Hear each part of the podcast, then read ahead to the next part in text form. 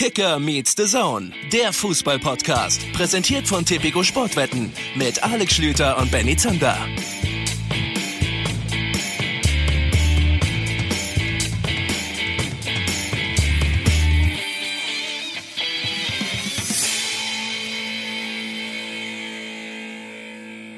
Hier läuft die Aufnahme. Ich mache Schrei nicht wieder so bei dem Hallo, ne? Du kannst ganz entspannt die Leute begrüßen. Das Es sagst du mir ungefähr seit vier Folgen. Deswegen mache ich es seit vier Folgen nicht mehr. Aber, aber deine letzte Begrüßung war zum Beispiel mir ein bisschen zu harmlos.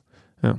Nein, sie darf harmlos sein. Das ist, ein, das ist, ein Wohlfühl, ist eine Wohlfühlatmosphäre, die wir schaffen. Okay, dann machen wir Weil das es jetzt. gibt entweder die einfach Loslaberer oder die Hi, hallo, hey. So, und ich bin irgendwie so ein Zwischentyp. Benny, wir sind schon auf Sendung. Hallo, Oh. liebe Zuhörer. Wir sind gerade noch in einer eifrigen Diskussion darüber, wie man euch eigentlich begrüßen sollte. Mit einem Hallo, herzlich willkommen zur neuen Folge the Zone oder halt eher so ein bisschen entspannter. Benny, was wäre deine Variante gewesen? Du willst es so ein bisschen herbstlicher haben, ne? Ja, so ein bisschen gemütlicher. Du kannst doch jetzt nicht einfach mit der Aufzeichnung anfangen, wo ich noch gar nicht Ich habe bereit gestartet. war. Nee, die, toll. die, die Zuhörer können auch mal mit reingenommen werden in unsere ungefähr drei Sekunden vor der Aufzeichnung beendete Redaktionsbesprechung. Also in dem Fall ist sie sogar noch mit in die Aufzeichnung reingekommen. Schön, dass ihr mit dabei seid. Also wir machen es ein bisschen softer heute, oder wie? Es ist heute die etwas entspanntere Variante. Ich suche hier gerade noch, äh, in unseren iTunes-Bewertungen gab es eine, der, sich, der hat sich darüber beklagt, dass wir immer so blödsinnig anfangen. Hier, von Molina Kann ich nicht 12. verstehen. Die Eingangsmoderation ist bislang wiederkehrend schwach. Schöne Grüße an dich, ist auch heute so. Wiederkehrend schwach. Ah, das ist, da merkt man, der ist uns leider auch rhetorisch überlegen. Das heißt also, wir werden gegen ihn nicht anstinken können. Darum sollten wir uns auch gar nicht erst seiner Meinung annehmen. Ähm, wir sind heute in äh, altbewährtem Setting, möchte ich mal sagen, unterwegs. Nachdem, ihr habt das mitbekommen, wir die Folge Nummer, was war's denn, Nummer Nummer Acht. 8 ähm, mit Nevin Subotic vor Ort aufgezeichnet haben und der angekündigt haben, dass es eine etwas andere Folge ist. Herzlichen Dank übrigens für das tolle Feedback. Ich weiß jetzt nicht, ob der Kollege auch geschrieben hat, aber ähm, ich bin ehrlich gesagt ganz happy darüber, dass ihr das, was wir da mit euch vorhatten, so positiv angenommen habt, also tatsächlich auch mal ein bisschen länger über andere Dinge zu sprechen. Hat uns sehr, sehr gefreut. Heute wieder ein bisschen was anderes. Heute bin ich in Ismaning im Studio. Benny ist äh, in der Badewanne bei sich zu Hause und wir ja, wir haben natürlich auch wieder Gäste eingeladen, aber ähm, es ist auch gleichzeitig ein Hilferuf von Alexander Schlüter, denn ab der vergangenen Woche, wir hatten gar nicht die Zeit darüber zu reden, muss ich hinnehmen und muss ich anerkennen, dass ich definitiv Unterstützung brauche, was mein Kicker-Manager-Team angeht. Ich bin in meiner The Zone-Liga, in unserer The Zone-Liga bis auf den vorletzten Platz abgerutscht. Ich glaube, ich habe am vorletzten Ei, ei, ei. Spieltag zwei Punkte geholt. Ich weiß noch nicht, wie viel es aktuell sind, aber ich kann jetzt schon ankündigen, da müssen wir noch mal drüber sprechen, vielleicht ein bisschen später in dieser Folge. Ich bin hoffnungslos verloren. Ich habe keine Ahnung, ich will nur nicht letzter werden. Sebastian Feuchtleitner ist unser Datenmann ähm, und der ist der einzige und ich glaube, er, er also er macht es auch irgendwie nur, weil er mich mag, der noch hinter mir platziert ist, weil er weiß, der Typ, der da die Sendung moderiert, kann nicht letzter im Kicker-Manager-Spiel sein. Das ist vielleicht so eine Aufgabe, die dann auf euch zukommt in dieser Woche. Schon mal gemerkt, Hashtag KMD Podcasts. Da könnt ihr euch wie immer an der Sendung beteiligen, sagen, dass diese Anmoderation exzellent gewesen ist oder vielleicht auch wiederkehrend schwach. Und äh, ihr könnt natürlich auch beim Kicker Manager gerne, Entschuldigung, gerne Tipps geben. So. Und jetzt können wir noch so ein Äh. bisschen erklären, was noch so auf die Zuhörer wartet. Ja, Moment, das ist erstmal interessant, dass ich den olympischen Gedanken nach Alex Schlüter gehört habe. Hauptsache teilnehmen, aber bitte nicht letzter werden. Das ist schon mal gut, also da, dass man sich nicht ganz so blamiert. Und es ist natürlich enorm wichtig, liebe Hörer, dass wir heute dieses Setting mal wieder so haben, dass ich hier bei mir zu Hause in der Hängematte bin und Schlüti unten in einem für ihn vollkommen überfordernden Radiostudio, weil die Nähe uns nicht gut tut, äh, über so viele Folgen tatsächlich. Wir brauchen dann immer mal einen Break voneinander, wir brauchen eine Pause, weil ansonsten ist die Griffigkeit weg, ja? Fehlt der Zugriff in diesem Podcast und deswegen machen wir das heute ein bisschen anders. Und wenn wir schon beim Thema Feedback sind, also äh, zu der Subotic-Folge, das war wirklich krass, wie viele Leute uns auf verschiedensten Kanälen dazu geschrieben haben, gesagt haben, dass sie das gut fanden, ähm, dass wir auch einfach Nevin da seine Gedanken zum Beispiel haben mal zu Ende führen lassen. Aber Schlüti, wir haben natürlich in der Woche davor, in der Oliver Glasner-Folge, habe ich mich ja gefragt, wie hören uns eigentlich Leute? Was sind das für Leute, was sind das für Freaks, die den KMD-Podcast hören? Und da kam auch einiges rein und ich muss jetzt gleich mal sagen, damit habe ich nicht gerechnet, aber viele haben Beweisbilder mitgeschickt. Wir haben sehr sportliche Hörer. Achso, ich dachte, wir haben Hörer, die uns wirklich beim Geschlechtsverkehr hören. Die Beweisbilder hätte ich gerne gesehen. Also sehr sportliche Hörer, die joggen, die Radfahren, die, aber natürlich auch die üblichen Wege, wo ich auch Podcasts höre, im Auto auf dem Weg zur Arbeit, äh, in der Bahn, in der S-Bahn, wo auch immer. Also auch da ist unter Hashtag KMD Podcast eine Menge reingekommen und ich muss das auch zurückziehen dann. Okay, dann seid ihr Jogger. Ich bin's nicht, aber ihr seid's offenbar. Das sind tatsächlich auch die meisten Bilder, die ich bekommen habe. Ähm, also entweder Fahrradfahrer oder Jogger. Hätte ich so nicht gedacht. Wir versuchen das Tempo ein bisschen anzuziehen, denn da kommt die nächste Steigung auf euch zu. Es ist wichtig, Intervallläufe machen den Fußballer fit. Wir reden so ein bisschen über das, was da am vergangenen Wochenende passiert ist. Spieltag Nummer 6, dahingehend kurios, dass erstens nur Borussia Dortmund einen Punkt im eigenen Stadion geholt hat. Ansonsten ausschließlich Auswärtssiege. Wahnsinn. Ist aber ein Fakt, den habt ihr längst schon gehört. Wir zeichnen Montag auf. Da solltet ihr mit solchen Infos gerade in der Welt des modernen Internets längst versorgt sein. Aber was ihr vielleicht noch nicht wisst, im aktuellen Kicker ist es zu lesen in der Kicker 11 des Spieltages kein einziger Bayern-Spieler, kein einziger Dortmunder. Also die beiden Top-Teams der Liga, sorry Leipzig, so spricht man ja über sie, die sind nicht vertreten in der Top 11 des Spieltags 6. Das heißt also, es ist vielleicht mal ein bisschen Zeit, Benny, über die anderen Vereine zu reden. Ich war Freitag an der Alten Försterei, ja, mal wieder an der Alten Försterei für The Zone beim Spiel Berlin gegen Eintracht Frankfurt. Hat sehr viel Spaß gemacht, natürlich zwei fantastische Fanlager. Da haben die Frankfurter mit 1 zu 2 gewonnen. Am Samstag habe ich mir dann so ein bisschen Ruhe gegeben, äh, aber unter anderem Leipzig gegen Schalke verfolgt. Ein Ergebnis, das du als Leipziger so nicht erwartet haben kannst. Auf keinen Fall. Also dass Schalke mit 3-1 in Leipzig gewinnt nach der Souveränität, die sie die Leipziger eigentlich in den Wochen davor gezeigt hatten. Johann Nagelsmann spricht ja immer von der Stabilität, die er reinbringen möchte, die seine Mannschaft, finde ich, auch wenn da noch nicht alles so überragend war, in den Wochen davor auch ausgestrahlt hat. Die war jetzt dann mal nicht da. Schalke hat sie super gut bespielt. Ähm, Im David Wagner-Style, wie ich jetzt hier und da gelesen und gehört habe. Ähm, so wird das dann auch schon gesagt. Also sie haben sie, haben sie gejagt, gepresst, haben dann schnell umgeschaltet und haben jetzt tatsächlich zum vierten Mal in Folge gewonnen, der FC Schalke 04.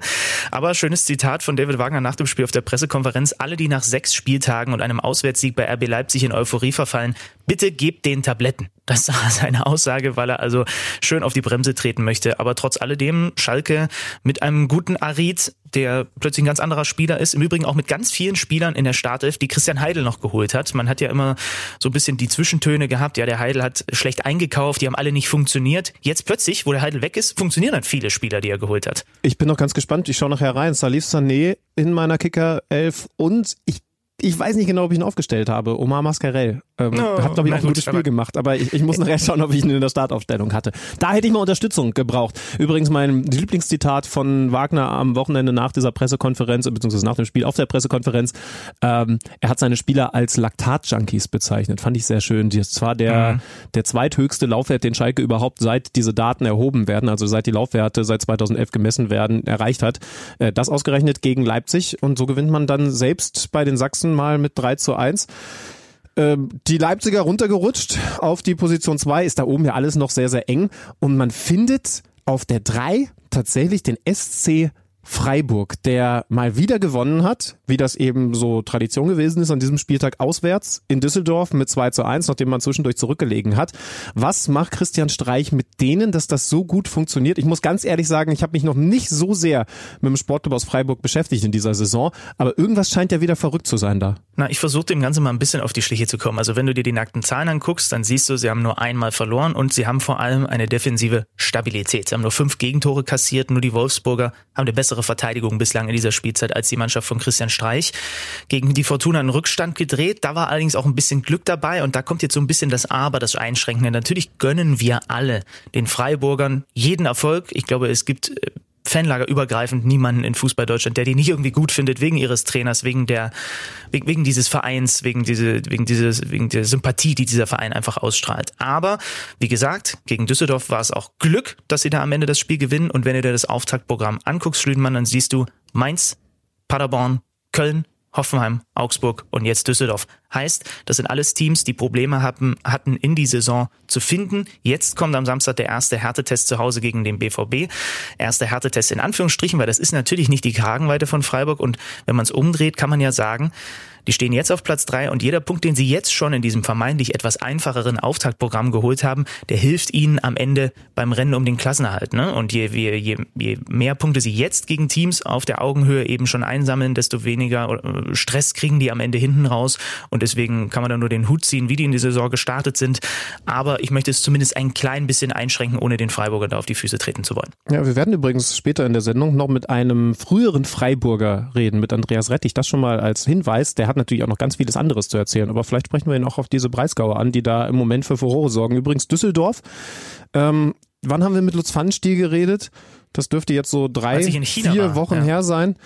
Ja, er hat dir wichtige Tipps äh, kulinarischer Art gegeben, aber er hat mhm. eben auch schon so ein bisschen angedeutet, die nächsten Wochen werden sehr, sehr schwierig. Düsseldorf hat ja den Auftakt gegen Bremen gewonnen und dann, wo du gerade von Auftaktprogramm gesprochen hast, Leverkusen, Frankfurt, Wolfsburg, Gladbach gehabt, hat diese Spiele bis auf ein 1 zu 1 gegen Wolfsburg alle verloren und jetzt also die nächste Niederlage. Das heißt, ein Sieg vom ersten Spieltag steht weiterhin zu Buche und viel mehr ist es dann nicht geworden. Das heißt also, die Düsseldorfer, das ähm, ist dann nach dieser erfolgreichen vergangenen Saison jetzt wirklich mal wieder Orientierung in Richtung 16, 17, 18. Man ist noch auf der 14, aber es wird, glaube ich, eine schwerere Saison als noch 2018, 19. Können wir jetzt schlaumeiern, hat Friedhelm Funkel, hat Lutz van Stiel eigentlich auch genauso angekündigt.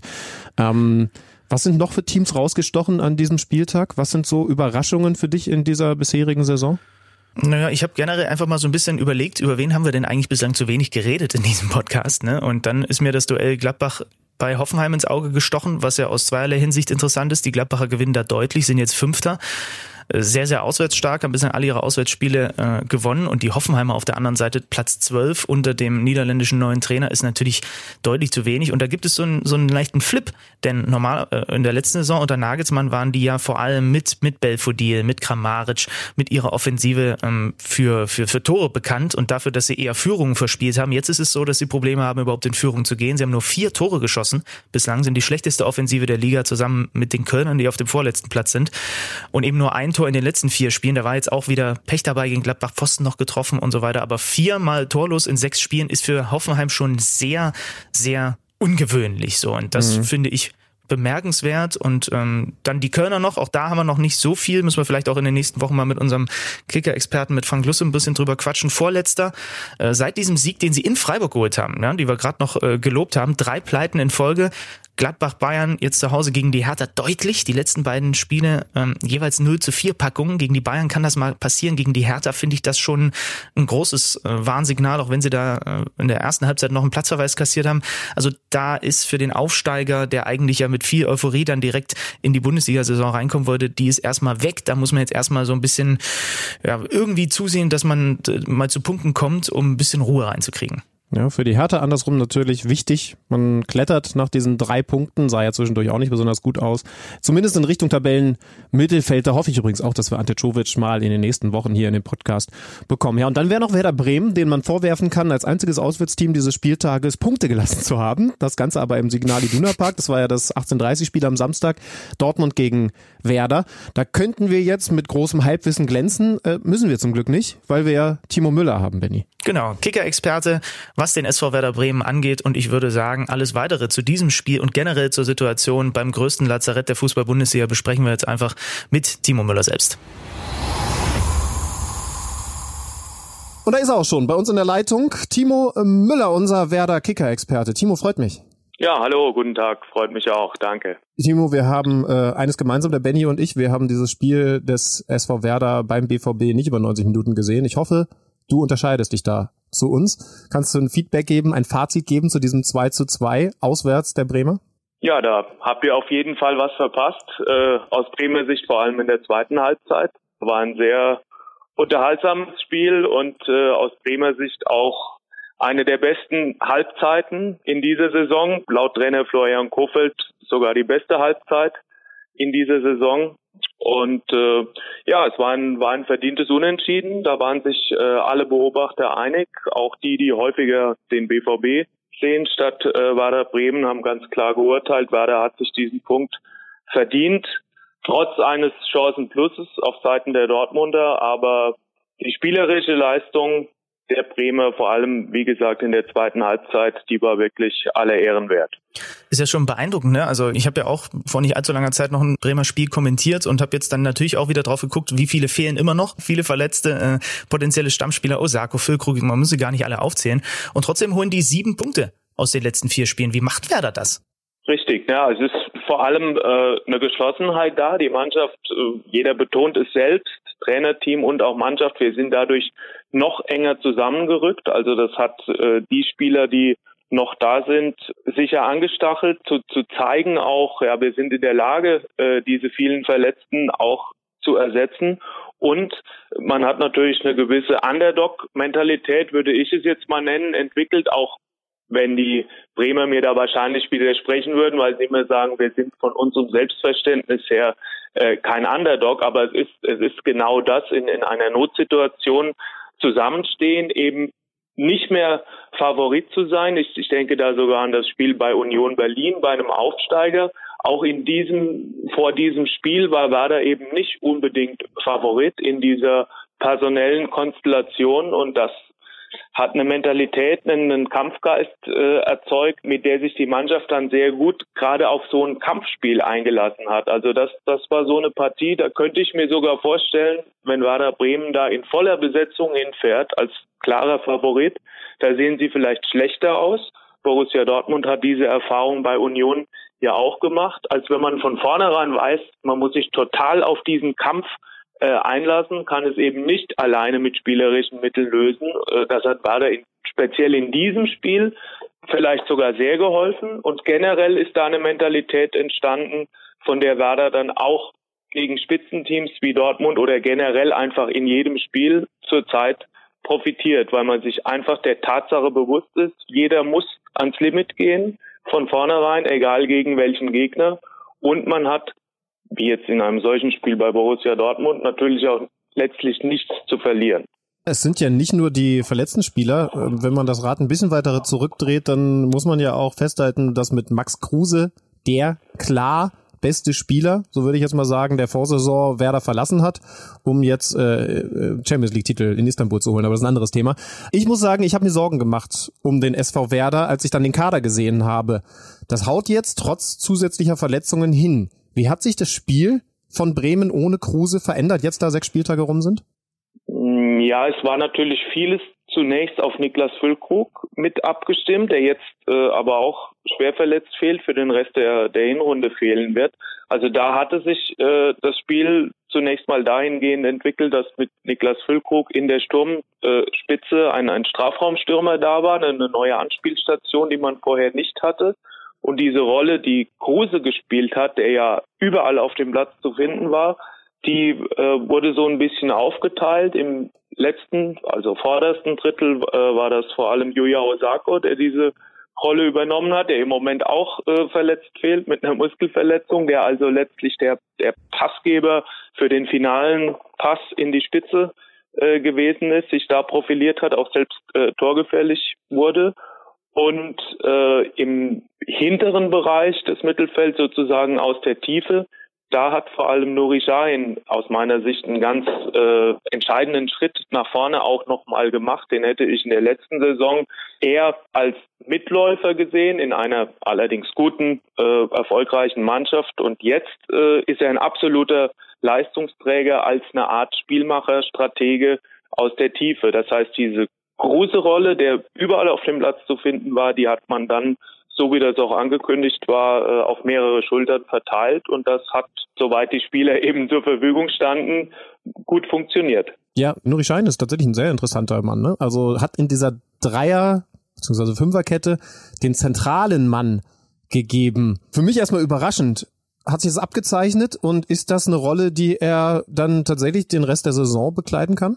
Ja, ich würde sagen, es hat sich abgezeichnet. Er hat diese Rolle auch in der letzten Saison, äh, wenn Werder eben nicht mit Viererkette gespielt hat, sondern mit Dreier- beziehungsweise Fünferkette schon äh, des Öfteren gespielt. Vor allem eben in Ballbesitz für den Aufbau äh, ist er da eminent wichtig. Und äh, wenn Werder sich dann zurückzieht, also gegen den Ball, wie man sagt, dann ist es durchaus auch so, äh, dass er nicht ganz tief nach hinten reingeht, sondern etwas vor einer äh, dann Viererkette verteidigt. Also da ist er relativ variabel. Das ist so ein bisschen äh, im weitesten Sinne das, was man früher äh, vielleicht Libero genannt hat, auch wenn der Begriff heute nicht mehr en vogue ist. Aber faktisch ist es das natürlich schon äh, situativ zumindest, also der Aufbauspieler aus der Tiefe, aus der Abwehr und dann eben ein Spieler, äh, der jetzt nicht unbedingt äh, mannorientiert spielen muss, sondern im Raum sehr gut antizipiert und sich dann eben je nach Bedarf tief fallen lässt oder auch mal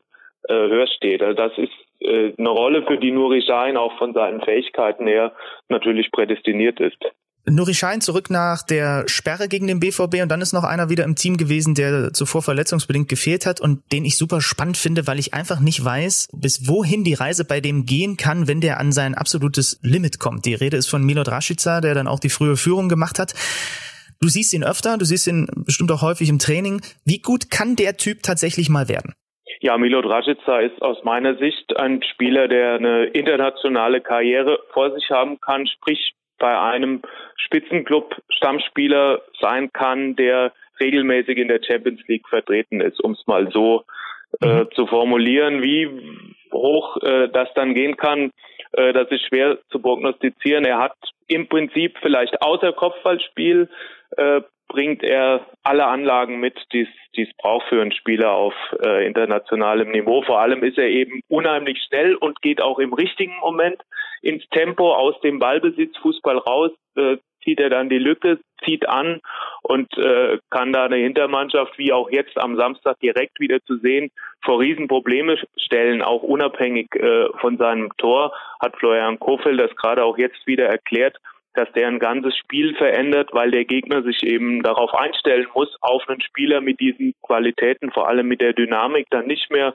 so hoch verteidigen kann, immer eine Absicherung braucht. Also er beeinträchtigt allein durch seine Präsenz auch schon den gegnerischen Spielaufbau und ist von daher äh, jetzt im Moment für Werder auch schon einer der absoluten Schlüsselspieler natürlich, obwohl er jetzt am Samstag nach der Verletzungspause, wie alle versichert haben, noch gar nicht wieder top fit gewesen ist, also im Sinne von 90 Minuten äh, Vollgas geben, wurde er dann auch ausgewechselt nach äh, gut 70 Minuten, obwohl er bis dahin gemeinsam mit äh, Nuri Sahin ganz klar bester Bremer Feldspieler gewesen ist. Ja, das wäre definitiv auch einer für Alex Schlüters ziemlich wackelnde Kicker-Manager-Mannschaft und die äh, etwas wackelnde Offensive. Aber das ist ein anderes Thema. Zum Abschluss äh, würde ich mir gerne noch ein Wort von dir abholen zu einem Mann, der ähm, mittlerweile, glaube kann man schon so sagen, der Star und das absolute Gesicht von Werder Bremen ist. Ein Mann, der von Frank Baumann äh, sehr gelobt wurde, auch am Wochenende nochmal mit dem gesamten Trainerteam. Beeindruckend, imponierend, Riesenkompliment. Florian Kofeld. Hast du diese Entwicklung? Ich weiß noch, dass ich ihn mal interviewt habe, noch als Trainer der, der Reserve und äh, kurze Zeit später ist er dann äh, bei Werder zum Cheftrainer geworden. Als er angefangen hat bei Werder, hast du diese Entwicklung auch nur ansatzweise vorhersehen können, dass der Typ auch so ein positiver Imageträger neben der Tatsache, dass er ein guter Trainer ist, für diesen Club werden kann? Also bevor er angefangen hat, äh, war ich auch skeptisch. Ich habe ihn allerdings nur aus der Beobachtung nicht oder kaum im persönlichen Umgang erlebt gehabt als Co-Trainer von Viktor Skripnik, äh, wo man ja auch sagte immer, er ist äh, für die Taktik zuständig in diesem Trainerteam mit Viktor Skripnik, mit Thorsten Frink. Und das war nun genau das, was am Ende der Zeit äh, Skripnik nun überhaupt nicht mehr funktioniert hat. Sprich, damals war überhaupt keine Balance äh, in dieser Mannschaft da. Es sah so aus, als äh, hätten die Spieler keinen Plan und Kofeld, so hieß es nach außen hin, ist der Zuständige für die Taktik. Von daher musste man zwangsläufig sehr, sehr skeptisch sein. Aber in dem Moment, als er dann als Cheftrainer auf die Bühne kam, ich erinnere mich noch ganz gut an die allererste Pressekonferenz, hat er als Kommunikator nach außen direkt einen hervorragenden Eindruck, da kann man auch schon sagen, in der Situation phänomenalen Eindruck, um das Wort von Frank Baumann jetzt vom Wochenende zu gebrauchen, äh, hinterlassen. Und äh, da konnte man sich schon vorstellen, dass er jemand ist, der seine Ideen äh, einer Mannschaft sehr gut vermitteln kann, die Spieler auch für etwas begeistern kann und auch Dinge äh, erklären kann, ohne dabei irgendwie jetzt zu verschult, verkopft äh, zu wirken. Also er ist so eine für mich so eine Mischung aus einem modernen Trainer natürlich, der diese moderne äh, Fußballlehrerausbildung genossen hat, aber durchaus auch noch ein, ein Oldschool Trainer in gewissen Beziehungen, äh, der jetzt nicht äh, professoral rüberkommt oder gar missionarisch, sondern auch wirklich mit beiden Beinen auf dem Boden äh, steht und auf bestimmte Dinge Wert legt, die man vielleicht eher äh, in die Kategorie alte Schule äh, packen würde, zum Beispiel, dass immer die Jüngsten den Trainingsplatz äh, abräumen müssen. Also er schafft dann schon auch klare Hierarchien in einer Mannschaft. Äh, ja, das ist so die Beobachtung. Und vor seinem Amtsantritt, um auf die Frage zurückzukommen, äh, hätte ich das nicht erwartet. Es war aber dann relativ schnell zu sehen, dass es äh, in eine sehr gute Richtung geht. Florian Kofeld als starker Kommunikator. Das ist ein Image, an dem Benny und ich weiter hart arbeiten, aber vielleicht wird das auch noch was. Timo, danke das dir. Nie mehr was. danke ja, für die Einschätzung. Auch. Ich drücke die Daumen. Ihr seid auch auf einem guten Weg, glaube ich. das ist schön zu hören. Mach's gut, bis bald mal wieder. Alles ciao, klar. Vielen Dank. Ebenso. Ciao. Ciao. Dann lass uns doch vielleicht gleich mal an unseren Fähigkeiten arbeiten. Benny, wir sollten noch über den Gegner von Werder Bremen sprechen, der Punkte gelassen hat. Muss man schon so formulieren. Ne? Borussia Dortmund nur 2-2 zu Hause. Da kann man ja nicht zufrieden sein und vor allen Dingen eben schon wieder nur 2 zu 2. Wir erinnern uns an die vergangene Woche, da ist das gegen Frankfurt passiert. Danach ist Marco Reus so ein bisschen am Mikro der Kollegen von Sky eskaliert. Was ist das da für eine Phase beim BVB? Ja, da müssen wir schon vor allem erstmal darüber sprechen. Ne? Also Marco Reus sagt, ihr kommt immer mit eurer Mentalität bliblablub. Eine Woche später spielen die nur 2-2 zu Hause gegen den SV Werder Bremen und Roman Bürki stellt sich nach dem Spiel hin und sagt, äh, wir haben heute nicht wie Männer gespielt, mal abgesehen davon, dass man diese Formulierung vielleicht generell einfach mittlerweile mal streichen könnte, weil die fixe Idee, dass Frauen weicheren Fußball spielen, völliger Quatsch ist. Ähm, aber die widersprechen sich ja im Grunde genommen so ein bisschen gegenseitig. Ne? Axel Witze hat jetzt auch gesagt, es ist nicht die Mentalität, es ist die Qualität. Das ist auch meine Aussage. Ähm, und wenn du dann halt guckst, fünf von zwölf möglichen Punkten aus den letzten vier Ligaspielen geholt. Es ist eine ganz komische Phase irgendwie, wo dann jetzt natürlich, brauchst du nur den heutigen Kicker aufschlagen, wo natürlich dann jetzt auch wieder darüber diskutiert wird, ist das dann auch ein Trainerproblem, wenn ein Lucien Favre, so ein Zauderer, so ein Haderer, wenn es nicht läuft, der sich dann eben gerne von der Seitenlinie zurückzieht, auf seinen Trainerstuhl sich setzt und so ein bisschen auch ein bisschen beleidigt ist, wenn das nicht so läuft, wie er sich das vorstellt, wird natürlich dann jetzt sofort auch wieder die Farbe-Karte rausgeholt vom einen oder anderen BVB-Fan auch. Wir haben ja, glaube ich, vor ein paar Wochen erst darüber gesprochen, ne? Bei uns beiden BVB-Fans im Freundeskreis. Er hat nicht viel Kredit und solche Punkte, die man da jetzt in regelmäßigen Abständen liegen lässt, die sorgen eben dafür, dass der Kredit jetzt nicht unbedingt größer wird, wobei du natürlich auch sagen musst, der BVB hat ja trotzdem ähm, auch Möglichkeiten gehabt, dieses Spiel zu gewinnen. Und das ist einfach aktuell das Problem, dass sie das in der Liga nicht oft genug, nicht regelmäßig genug, nicht stabil genug, wie Julian Nagelsmann sagen würde, eben tun. So, und ich bin auch, muss ich ehrlich sagen, ein bisschen ratlos, ob der großen Qualität, die dieser Kader eigentlich hat, die auch auf dem Rasen steht, aber irgendwie kriegen sie die PS nicht auf die viel zitierte Straße. Seltsame, komische Phase. Also ich würde Axel Witzel definitiv dahingehend widersprechen, dass es nicht ein Qualitätsproblem sein kann. Die bringen von der Bank Julian Brandt, Paco Alcázar, dazu noch Guerrero, okay, aber, aber das ist eine Qualität alleine von der Bank, um dann eben so ein Spiel wie auch immer man das formulieren möchte, über die Zeit zu bringen, deutlich für sich zu entscheiden, denn man hat ja zur Pause 2 zu 1 geführt, ganz egal wie, aber man muss es halt eigentlich gewinnen. Also wenn man nur auf die Qualität der beiden Kader schaut. Absolut. Wie gesagt, auf der anderen Seite war das ein, ein Rumpfteam, ohne den Veteranern da jetzt zu nahe treten zu wollen, aufgrund dieser vielen Verletzungen. Das ist es nicht. Ich glaube, du hast es gerade gesagt, Lucien Favre hat ohnehin so ein bisschen ein Kreditproblem bei den Fans. Viel wichtiger natürlich, wie sieht das mit den Spielern aus? Lucien Favre ist jemand, das ist zumindest mal meine These, der eine Mannschaft hinter sich hat, wenn es läuft und der dann Probleme bekommt, wenn er auf den Tisch hauen müsste, weil er nicht der Kandidat dafür ist. Ich weiß nicht, ob es überhaupt jetzt schon so weit ist, weil, also wie gesagt, die sind jetzt nicht Tabellenletzter und haben übrigens auch nicht ganz grottenschlechten Fußball gespielt. Sie machen im Moment gerade einfache Fehler. Das war ja auch das, was Marco Reus angesprochen hat. Standardsituationen mhm. fressen sie immer wieder. Ist das ein Mentalitätsproblem? Ist es ein Qualitätsproblem, weil einzelne Spieler nicht so gut Kopfball spielen können? Ich glaube es eigentlich nicht. Vielleicht ist es auch wirklich nur mal eine kurze Phase, weil ich diesem Kader, genauso haben wir ja vor fünf Wochen auch noch ganz anders drüber gesprochen, diese Qualität nicht absprechen würde. Das ist ein gut zusammengestellter Kader, der aber jetzt durch durch dieses Tal definitiv mal durchgehen muss. Ja, das Spannende ist halt, die Kollegen Hennecke und, und der schreiben das in ihrem Kicker-Artikel ja eben auch. Also es gibt ja natürlich auch so ein paar Pünktchen, wo sich Lucien Favre natürlich auch angreifbar macht. Zum Beispiel, dass er einfach für einen Ausnahmefußballer, den, äh, was weiß ich, wie viele Top-Clubs haben wollten, wie Julian Brandt noch überhaupt nicht die Position gefunden hat. Ne? So, das ist zum Beispiel etwas, er hat viel Qualität, so, und dann wird er sich denken, ja, dann kommt halt mit Brand dann nochmal ein Qualitäts Zusatz von der Bank, der dann auch das Spiel vielleicht noch mal ein bisschen an sich reißen kann. Aber es gibt hier und da natürlich auch schon ein paar Punkte, wo ich dann auch den einen oder anderen BVB-Fan oder Experten verstehen kann, der sagt, hier und da sind Dinge, die vielleicht das beflügeln, was da aktuell eben so passiert oder eben nicht passiert, wie es beim BVB eigentlich passieren sollte. Also das ist wirklich weird. Wir sind noch zu Beginn der Saison. Ich würde in das gleiche Horn blasen wie du. Sechster Spieltag. Der Kader hat eine große Qualität. Trotzdem müssen sie natürlich aufpassen, dass sich das jetzt nicht einschleift und bei den, bei den Spielern im Kopf nicht so festsetzt, ja, dass man irgendwie, man hat immer das Gefühl, der BVB berauscht sich teilweise am eigenen Spiel, vielleicht ein bisschen zu sehr und vergisst hier und da manchmal, was zum Fußball eben auch dazu gehört. Ähm, und ja, ob man das dann Mentalität zwingend nennen muss, weiß ich nicht. Das wird gerne herangezogen, wenn irgendwie andere Erklärungsansätze eben fehlen. Aber es ist dann vielleicht doch ein bisschen einfach auch eine Kopfsache. Also es bleibt mal festzuhalten, es sind nur drei Punkte auf die Tabellenspitze. Es ist aber trotzdem irgendwie beängstigend, dass da oben der FC Bayern thront, obwohl der doch eigentlich auch in Erfindungsphase ist oder zumindest sein sollte. Man hat jetzt auswärts gewonnen, 3 zu 2 in Paderborn. Es wurde noch mal ein bisschen enger, trotzdem verdienter Auswärtssieg für die Münchner, die mich, ich habe das Spiel gesehen, auf einzelnen Positionen beeindruckt haben, muss ich ehrlich sagen. Ich bin ja so ein bisschen jetzt gerade in der Vorbereitung, also was heißt ein bisschen, ich äh, ich sollte natürlich schon viel weiter sein, weil wir nämlich mit The Zone Morgen Tottenham gegen Bayern übertragen. Ich bin gleich auf dem Weg zum Flughafen. Wie spät ist denn? Nee, das haut schon alles noch hin.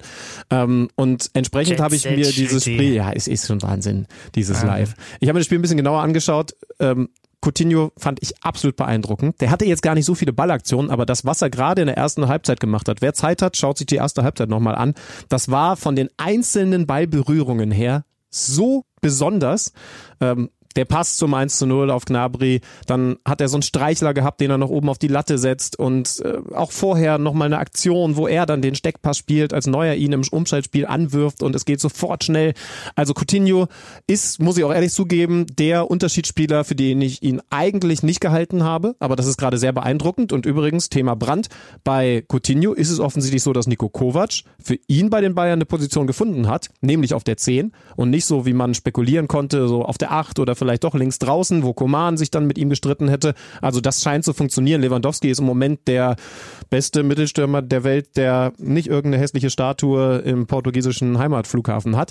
Und Josua Kimmich, für mich die wichtigste Personalie, spielt jetzt tatsächlich auf der 6 und das ist für mich auch übrigens im Kontext der Neuverpflichtungen vor der Saison das Aller, Allerwichtigste.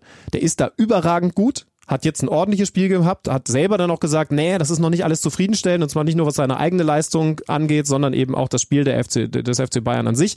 Aber er ist auf der Position in der Lage, Weltklasse zu sein und das brauchen sie halt. Zusammen mit Thiago ist das dann tatsächlich eine Personalie, ein, ein, ein Doppel-Sechser-Mittelfeld, das auch in der Champions League mithalten kann. Ich bin gespannt. Morgen gibt's ja diesen Prüfstein gegen Tottenham. Die sind zwar selber nicht so richtig gut sagen, reingestartet, das, aber das dann ist schon wichtig, ne? Ja. Das eine ist jetzt der SC Paderborn, der auch viel Lob danach bekommen hat, der immer wieder mitgespielt hat und der sich nicht hat unterbringen lassen. Aber morgen bei den Spurs in Tottenham, da ist dann eben die die die die große Prüfung, wo dann eben ich auch sehen will, dass Coutinho dem Spiel so den Stempel auftritt ja. und wo ich auch diese Dominanz von Kimmich sehe. Also ich meine, man muss ja nur, du hast gesagt, die erste Halbzeit angucken, aber guckt euch, wenn ihr wollt, auch nochmal zehn Minuten der zweiten Halbzeit an und dann schaut ihr euch mal dieses 2 zu 0 des FC Bayern an. Kimmich Diagonalball, ja. Nabri geht tief und von der Grundlinie legt er ihn nochmal zurück auf Coutinho, der mitläuft und einschiebt, ja. Und äh, das ist dann schon, da glänzt es dann, was der FC Bayern spielen kann. Das ja. muss aber gegen Tottenham auf den Platz kommen und nicht, das, nur mit Verlaub, aber nicht gegen den SC Paderborn. Dort auch, ja, das ist auch wichtig, dass sie da, da stabil in der Bundesliga ihre Sachen machen, aber gegen die Londoner muss man sehen. Das stimmt, denn das ist ja auch der Anspruch des FC Bayern und ich, ich will noch einmal darauf zu sprechen kommen. Also diese Doppel-6, das war jetzt eine Aktion, äh, die du angesprochen hast, sehr, sehr schön, als dann Coutinho selber abgeschlossen hat, die Kimmich nahe des gegnerischen 16ers einleitet. Aber vor allen Dingen in dieser Zentrale, wenn es dann um den Ballbesitz Fußball angeht, ist das natürlich eine Wahnsinnsqualität. Also versuch mal Kimmich, Thiago, auch wenn du ein hochdekorierter Tottenham-Spieler bist, den Ball abzunehmen. Viel Spaß dabei. Und warum ist das möglich? Weil, und da darf man dann schon nochmal drauf zurückkommen, auch auf Aussagen von dem zuletzt sicherlich ja zurechtgescholtenen Uli Hoeneß, so Leute wie Hernandez, der jetzt wieder links gespielt hat, Pavard, der rechts gespielt hat, eigentlich als Innenverteidiger geholt, ermöglichen überhaupt erst, dass man einen Kimmich von dieser Außenverteidigerposition auf die Sechs holt. Also da haben sie clever eingekauft und offensichtlich funktioniert es eben, auch mit einem Hernandez und Pavard auf den Außenpositionen. Mm. Hätte man ahnen können, dass Pavard ja nun auch mal Weltmeister auf dieser Position geworden ist. Ja, aber das siehst du anders. Ich, so, ich, bin zumindest noch ein bisschen skeptisch, weil ähm, Pavard hat mich noch nicht wirklich überzeugt im Bayern-Trikot. Also hat jetzt nicht umsonst auch äh, die Kickernote 4 bei diesem Spiel bekommen. Und da ist auch etwas, wo ich sehr gespannt bin, weswegen ich äh, das natürlich auch intensiv verfolgen werde, wie sich wie auch immer die Hintermannschaft dann, aber ich gehe jetzt mal davon aus, dass er sich schon relativ ähnlich aufs Feld schicken wird wie jetzt äh, gegen Paderborn, wie die sich gegen Tottenham machen, weil das ist nochmal ein anderer Prüfstein, gerade was auf sie dazugerollt kommt. Und äh, gerade bei äh, Pavard ist noch eine Menge Luft nach oben, finde ich. Der ist mir noch nicht so souverän und stabil genug, wie man als Weltmeister sein könnte. Ähm, aber kann mich ja gegen Tottenham überzeugen. Du wirst doch alleine deswegen einschalten, weil dein guter Kumpel Schlüter da Moderation macht, oder nicht? Hm? Hm? Auch, Gut, ja. Lassen wir so stehen. Jemand, der ähm, nicht mit jedem Menschen aus der Fußball-Bundesliga Freund geworden ist in den letzten Jahren, aber doch ein sehr hohes Ansehen genießt, weil er immer wieder klare Kante bekennt, ist unser letzter Gesprächsgast. Benny, Andreas Rettich wartet darauf, beziehungsweise wir warten darauf, dass er anruft. Wir werden ihn gleich bei uns hier im Studio begrüßen dürfen und mit dem haben wir eigentlich eine ganze Menge durchzukauen, ne? Ja, wir können ja auch nochmal über seine Hassliebe zum FC Bayern sprechen. Die haben sich ja auch gerne an ihm abgearbeitet, egal ob es Karl-Heinz Rummenigge oder Uli Hoeneß selber war. Aber ähm, es gibt viele Dinge mit ihm zu besprechen. Er ist jemand, mit dem man so über Fußball Struktur und wie ist der moderne Fußball organisiert, wo steht er gerade, wo soll die Reise hingehen, wo geht aber vielleicht die Reise stattdessen eher hin, da ist er der perfekte Gesprächsgast. Also jeder geht nochmal auf Toilette, ich hole mir einen Kaffee und dann warten wir darauf, dass Andreas Rettich anruft. Bis gleich. So, er war sehr pünktlich, kann ich schon mal sagen. Andreas Rettich ist bei uns in der Leitung. Schönen guten Tag, Herr Rettich. Hallo, ich grüße Sie, Herr Schlüter. Ja, ich habe es gerade noch geschafft, meinen Kaffee auszutrinken. Benny Zander, ich weiß gar nicht, was, was du in der Zwischenzeit gemacht hast. Ich saß hier natürlich professionell, wie ich bin. Schöne Grüße, Herr Rettich aus Leipzig. Es war ja kein einfaches Wochenende für Sie, habe ich gelesen. Denn der glorreiche Club aus Essen mit den rot-weißen Farben ist Ihr Lieblingsverein. Und ich habe extra nochmal geguckt, der hat gestern zu Hause aber richtig auf die Nase bekommen. 1 zu 4 gegen den SC Verl. Erwischen wir Sie trotzdem in einigermaßen guter Laune. Äh, ja, äh, erwischen Sie, äh, auch wenn ich äh, meine Freude auf das Gespräch ein wenig getrübt wurde äh, mit der Vorankündigung äh, bei Ihnen, denn ähm, Sie sprechen da oder schreiben da von Querdenkerrettig. Das wirft Fragen auf, nämlich die, äh, jemand, der nur querdenkt, äh, aber auch nach vorne denken kann. Oh, oh, jetzt sind wir jetzt sind wir schon sehr früh philosophisch geworden. Wir versuchen das ja, auf jeden Fall, ja. den, das Rest des Gesprächs nach vorne gedacht zu halten. Ich, ich bin mal gespannt, ob uns das gelingt. Ja. Okay. Heute ist ja offiziell, korrigieren Sie mich, wenn ich falsch liege, aber Ihr letzter Tag beim FC St. Pauli. Äh, ja, das stimmt. Wobei ich äh, schon bereits in der letzten Woche, genau heute vor einer Woche, einen sehr emotionalen äh, Abschied äh, gefeiert habe am Millantor. Den hat der Verein mir bereitet. Das war wirklich äh, großartig mit ähm, einem sehr emotionalen Video. Ähm, mit vertrauten kölschen Tönen. Also Wolfgang Niedecken hat auf der Gitarre was gespielt für mich. Also äh, Rudi Völler hat äh, etwas über Schweinchen Schlau, den Spitznamen, den er mir verpasst hat, äh, erzählt. Also es war rundum äh, bei guter Musik und vor allem natürlich Kölsch äh, ein, ein toller Abend. Das heißt im Grunde genommen, das ist jetzt wie so eine letzte Szene einer Sitcom, oder? Das Büro ist schon leer und Sie warten nur noch darauf, dass Sie noch jetzt ein letztes Mal die Tür zuschlagen? Nein, nein, ich habe äh, mich tatsächlich am Wochenende jetzt äh, schon nach äh, Köln äh, aufgemacht. Äh, der Umzug ah, okay. ist am Wochenende vollzogen worden. Also das Büro ist frühzeitig äh, ähm, übergabereif ähm, äh, tatsächlich so hergerichtet worden, dass äh, die Nachfolger dort auch Platz nehmen können. Also äh, alles äh, gut vorbereitet, äh, Hand in Hand äh, und äh, also äh, muss sich niemand Sorgen machen. Sie haben schon gesagt, der Lebensmittelpunkt verlagert sich für Sie wieder Richtung Köln. Ich versuche es mal nach vorne gerichtet. Sie haben schon aber weiterhin Bock auf Profifußball. Ja, äh, das ist ja keine Frage. Äh, die Entscheidung, äh, Hamburg, diese tolle Stadt und auch diesen großartigen Club St. Pauli zu verlassen, ist oder sind meiner Frau und mir auch, auch wirklich sehr schwer gefallen und wir gehen auch mit vier weinenden Augen dort weg. Aber es gibt neben der Vereinsliebe noch was anderes und das hat in diesem Falle den Ausschlag gegeben. Aber ich vermute mal, Sie haben äh, weiterhin einen Blick auf den Fußball. Dafür sind Sie ja schon bekannt. Kann sein, dass dann der ein oder andere Kollege Sie als Querdenker bezeichnet. Aber wir schätzen ja Ihre Meinung. Wie steht es denn im Moment um den modernen Fußball? Ihrer Meinung nach?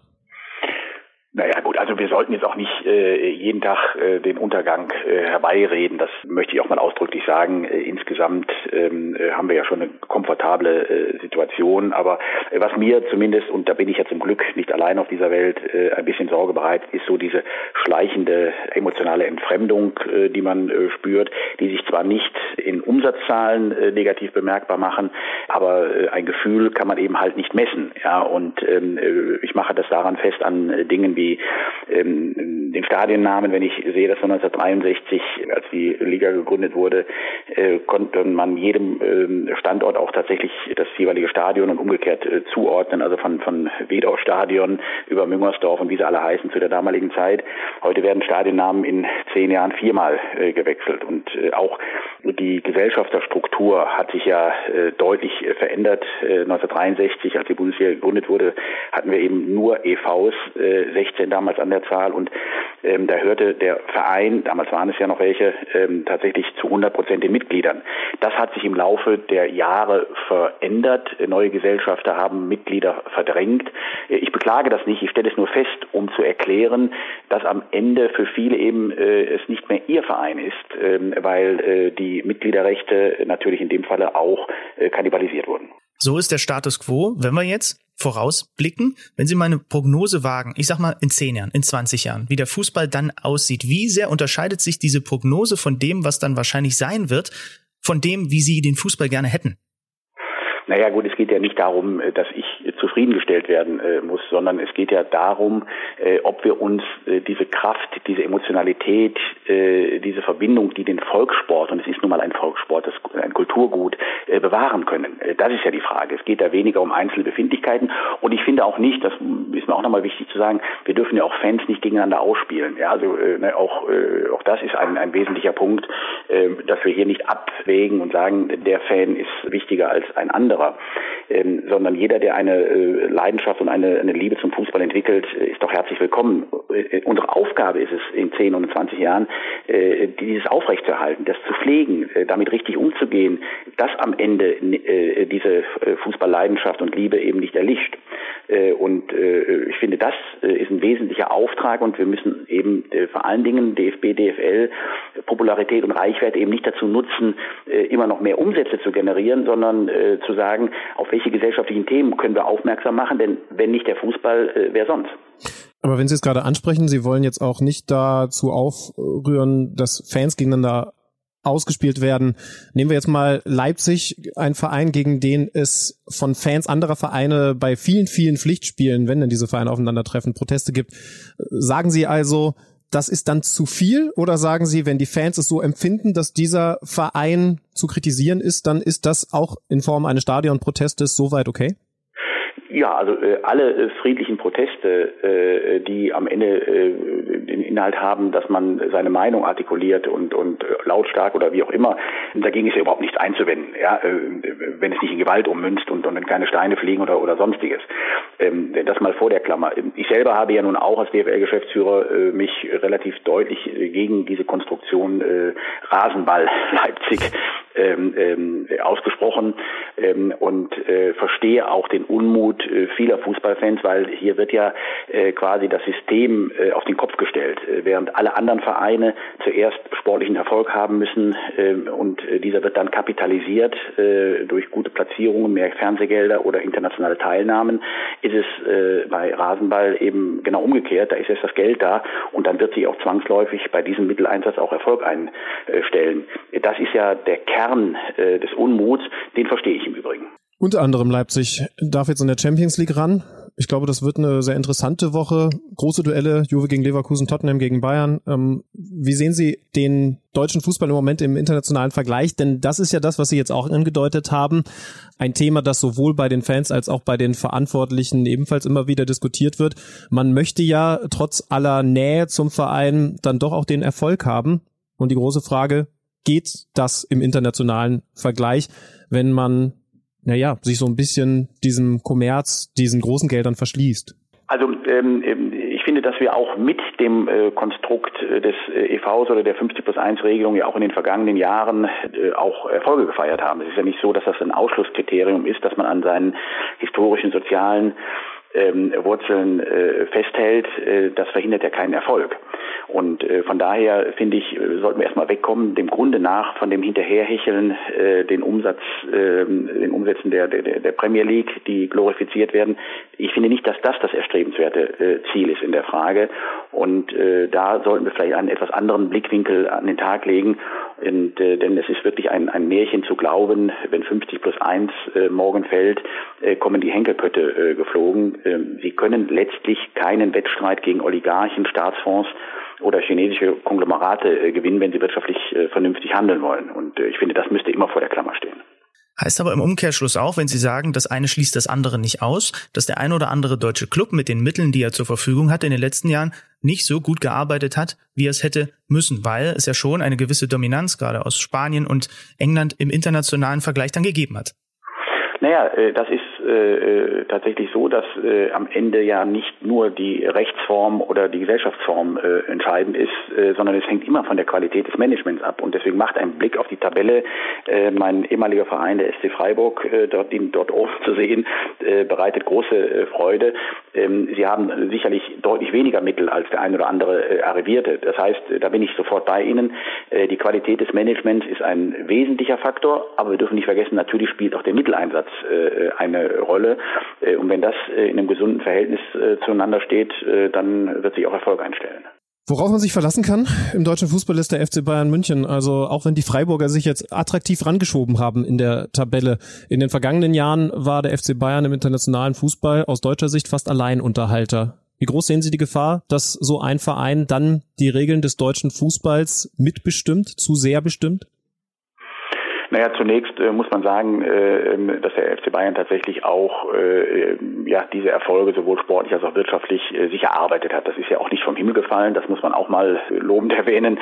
Und ähm, ähm in der Frage der Einflussnahme äh, ist es in der Tat so, äh, dass der Einfluss der äh, Top-Clubs äh, auf Liga äh, doch äh, Fragen äh, aufgeworfen hat. Deswegen bin ich wirklich, äh, nicht nur ich, sondern glaube ich auch viele, äh, sehr zufrieden und, und froh über diese ähm, DFL-Wahlen im Präsidium, ähm, die ein äh, wirklicher Fingerzeig sind, vor allen Dingen, weil es eine Ausgewogenheit äh, gibt, die äh, deutlich größer ist als in der Vergangenheit. Das hat sich äh, deutlich verbreitert äh, in der Interessenlage und das ist zu begrüßen. Ich glaube, Sie ahnen, worauf ich da gerade so ein bisschen hinaus wollte. Ähm, Uli Hoeneß sagt, wenn ein Manuel Neuer nicht mehr die Nummer eins ist, dann stellen wir keine Nationalspieler mehr ab. Geht er damit so weit? Ja, gar keine Frage. Also das ist ja nicht die erste Aussage, äh, die am äh, Thema vorbei äh, geht. Und ich, ich finde das auch nicht richtig, was dort gemacht wird, wenn man solche dann auch öffentliche Forderungen stellt. Also ich, ich kann da nichts mit anfangen und ich finde, das gehört sich nicht. Sie haben sich ja gerne mit dem FC Bayern angelegt. Ich erinnere mich noch, als Ihnen Karle Rummenigge äh, Populismus vorgeworfen hat. Mit Uli Hoeneß sind Sie ab und zu aneinander geraten. Ist das etwas, worüber Sie sich auch gefreut haben, weil Sie merken, Sie erwischen bei denen auch einen Punkt? Naja, zunächst mal bin ich also nicht auf Krawall dem, äh, dem Grunde nachgebürstet. Ich finde nur, wir müssten uns angewöhnen, auch was unsere Streitkultur insgesamt angeht, und das ist ja nicht nur ein Fußballproblem, äh, sondern äh, können Sie übertragen auf viele andere gesellschaftliche Bereiche. Wir müssen ein anderes Verständnis von einer Streitkultur entwickeln. Also jeder, der mal kritisiert wird, äh, zieht sich in der Schneckenhaus zurück, ist beleidigt, äh, giftet zurück, äh, statt sich mit den Themen auseinanderzusetzen. Ähm, und äh, das bedauere ich. Und äh, ähm, die Dünnhäutigkeit der äh, FC Bayern Verantwortlichen ist ja nun hinlänglich hinlänglich bekannt. Ähm, und äh, da würde ich mir natürlich auch ein bisschen mehr Souveränität und Größe wünschen. Heißt, was wären dann da Lösungsansätze? Einfach mal zum Telefonhörer greifen, regelmäßige Meetings abhalten oder was könnten da Ideen sein für die Zukunft, um genau diese Kommunikation zu verbessern? Naja, Herr Höhnes hat äh, mich schon äh, auch angerufen. Das so ist es ja nicht, äh, auch äh, nach äh, öffentlichen Äußerungen von mir. Also das schätze ich dann schon an ihm, äh, dass er äh, letztlich dann das direkte Gespräch sucht. Aber äh, inhaltlich äh, bleibt es ja dabei, dass äh, uns da schon äh, einiges trennt. Äh, aber das ist ja auch nicht schlimm. Wir nehmen ja nicht für uns in Anspruch, dass wir äh, immer den richtigen Blick auf die Dinge haben. Aber ich würde mir eben halt ein bisschen mehr Auseinandersetzung äh, mit Sachargumenten auf der anderen Seite wünschen. Äh, ansonsten ist auch alles in Ordnung. Zwei Jahre lang waren Sie Geschäftsführer der DFL. Was waren die größten Erkenntnisse, vielleicht die größte Lektion aus dieser Zeit? Unglaublich schwierig. Deswegen äh, muss man auch Christian Seifert da ein, ein Kompliment machen, weil die Solidarität zwischen erster und zweiter Liga ist ein ganz hohes Gut. Das ist wirklich eine Herkulesaufgabe, äh, wenn Sie äh, in einem Verband unter einem Dach letztlich äh, äh Vereine äh, wie den FC Bayern mit über 700 Millionen äh, Umsatz haben und vielleicht am Ende der, der 36. der zweiten Liga landet, dann haben Sie von Hause aus unterschiedliche Sichtweisen und Herangehensweisen und das zusammenzuhalten, das ist, glaube ich, die wichtigste Aufgabe der nächsten Jahre auch. Ein Thema, was ich gerne mit Ihnen noch anschneiden würde, weil ich das auch immer wieder mit Kollegen diskutiere, beispielsweise die Ausbildung, die in den Fußballakademien in Deutschland stattfindet. Dieser Fokus auf, so nehme ich das immer so ein bisschen wahr, so ist auch hier und da die Berichterstattung darüber, vor allem erstmal funktionierende Fußballmaschinen und eben nicht auf Individuen, auf, auf Menschen, die vielleicht auch auf andere Lebensbereiche außerhalb des Profifußballs vorbereitet werden. Junge Leute, die da äh, von den Familien wegkommen in diese Akademien hinein und im Grunde genommen ist ja der Output von denen, die es dann am Ende tatsächlich in den Profifußball schaffen, sehr äh, klein sein. Ist das etwas, was zum Beispiel der FC St. Pauli ein bisschen anders organisiert? Ich weiß es gerade gar nicht. Deswegen frage ich mal nach, wie gefährlich sehen Sie diese Akademiearbeit, die hier in Deutschland geleistet wird? Ja, also ich muss sagen, wir hatten ja seinerzeit, ich war ja von 98 bis 2002 äh, in der Verantwortung äh, beim SC Freiburg. Wir waren die ersten, die damals die Freiburger Fußballschule gebaut haben. Da kamen also alle Granden kamen äh, ins Breisgau und äh, haben sich das angeschaut, was wir da auf den Weg gebracht haben. Damals mit Volker Finke, der äh, mit einem Motor dieser ganzen Entwicklung äh, war. Das möchte ich nicht vergessen zu erwähnen. Ähm, und ähm, wir hatten ähm, seinerzeit tatsächlich auch immer waren wir Verfechter und, und Befürworter äh, einer dualen Ausbildung, äh, nämlich ähm, eine Fußball fußballerische Ausbildung und eine ähm, schulisch-berufliche Ausbildung, denn Sie haben es richtig gesagt, ähm, äh, am Ende schaffen es äh, maximal drei, vier Prozent äh, aus den Leistungszentren in den bezahlten Fußball erster und zweiter Liga.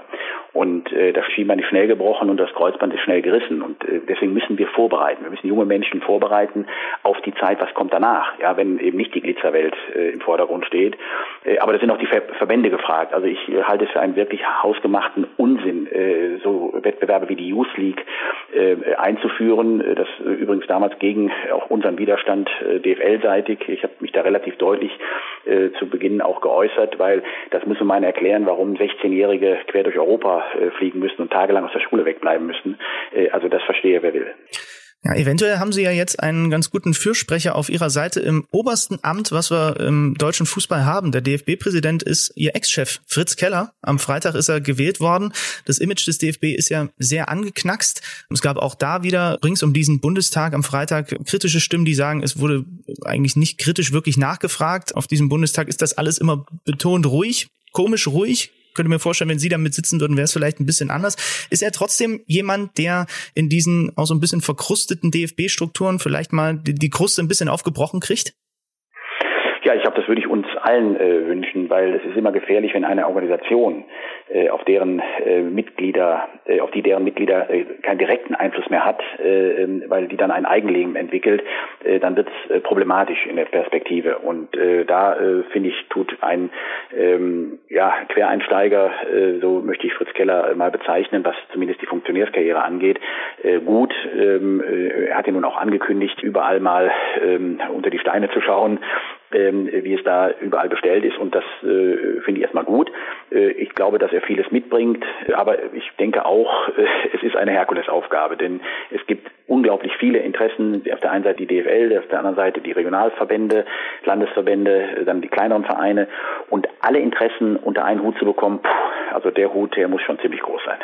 Heißt aber im Umkehrschluss auch, wenn die Möglichkeit sich vielleicht irgendwie ergeben würde, das ist jetzt nicht was, wo Sie unbedingt reinstreben in diesen DFB, weil das einfach äh, durch Ihre Erfahrung auch aus der DFL sehr anstrengend ist. Naja, also meine äh, Berufspläne, die würde ich jetzt ungern hier mit Ihnen äh, im Podcast diskutieren wollen. Äh, das verstehen Sie ganz sicher. Ähm, und ähm, von daher äh, sollten wir äh, die nächste Frage stellen. Dann versuchen wir es doch noch einmal nach vorne gericht auf andere Art und Weise. Äh, jetzt also in Köln mussten Sie Ihrer Frau ein Versprechen abgeben, dass man sich auch fußballerisch jetzt erstmal ein bisschen zurücknimmt oder ist klar, ein Andreas Rettich schaut jetzt die internationalen Spiele und am Wochenende wieder die Bundesliga. Wie sieht das im Moment aus? Naja, ich habe mit meiner Frau ein Agreement getroffen. Äh, das sieht so aus, dass ich am Wochenende, äh, gab es die erste Diskussion, äh, was heißt das Wochenende? Äh, für mich war es Freitag bis Montag. Ja. Äh, äh, sie hat das etwas enger ausgelegt. Wenn ich ehrlich bin, äh, darf ich mir ein Spiel live anschauen, egal wo. Jedes Spiel, bei dem sie dabei sein wird, das wird nicht gerechnet. Und Sie können sich vorstellen, dass ich sehr äh, gerne Spiel auch mit meiner Frau schauen werde. Okay, da wird es also jetzt viele Freikarten geben für die Frau von Andreas Rettich. Mein Vater hat mir früher Fernsehkarten verteilt. Vielleicht ist das auch eine Option, aber da will ich jetzt gar nicht falsche Vorschläge in Richtung ihrer Frau geben. Da wird sie schon alleine drauf kommen. Naja, aber Freikarten, äh, wenn meine Frau mit den Stadion kommt, also dann werde ich schon sehen, äh, dafür reicht es dann doch noch, dass ich die Karte bezahlen kann. Das hatte ich auch vermutet. Herr Rettich, auf jeden Fall viel Spaß bei den Spielen, die Sie sich anschauen dürfen und natürlich bei ähm, Eingesprächen, die da in Zukunft auf uns warten. Wir melden uns gerne mal wieder. Grüße nach Köln. Danke, machen Sie es gut, bleiben Sie Schöne gesund. Grüße. Ja. Danke.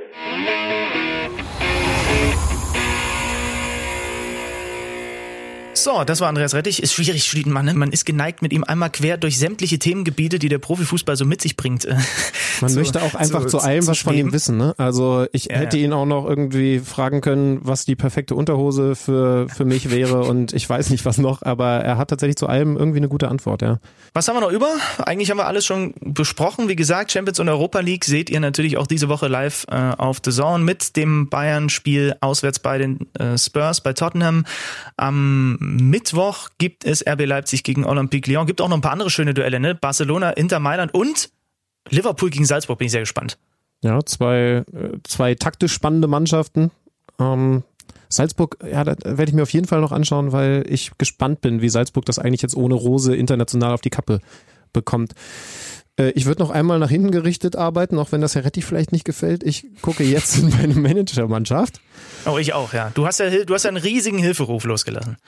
Also erst einmal schaue ich, wie das an diesem Spieltag funktioniert hat. Wie gesagt, äh, am fünften Spieltag zwei Punkte von Alex Schlüter, aber ich habe abgeliefert. Naja gut. Ja, doch, wow, doch, das könnte... Ah, ich hab habe nicht abgeliefert. 40 Punkte geholt. 40 Punkte. Ich brauche eure Hilfe doch nicht. Ich nehme alles zurück. Den Alex Schlüter, der das gesagt hat, gibt's nicht mehr.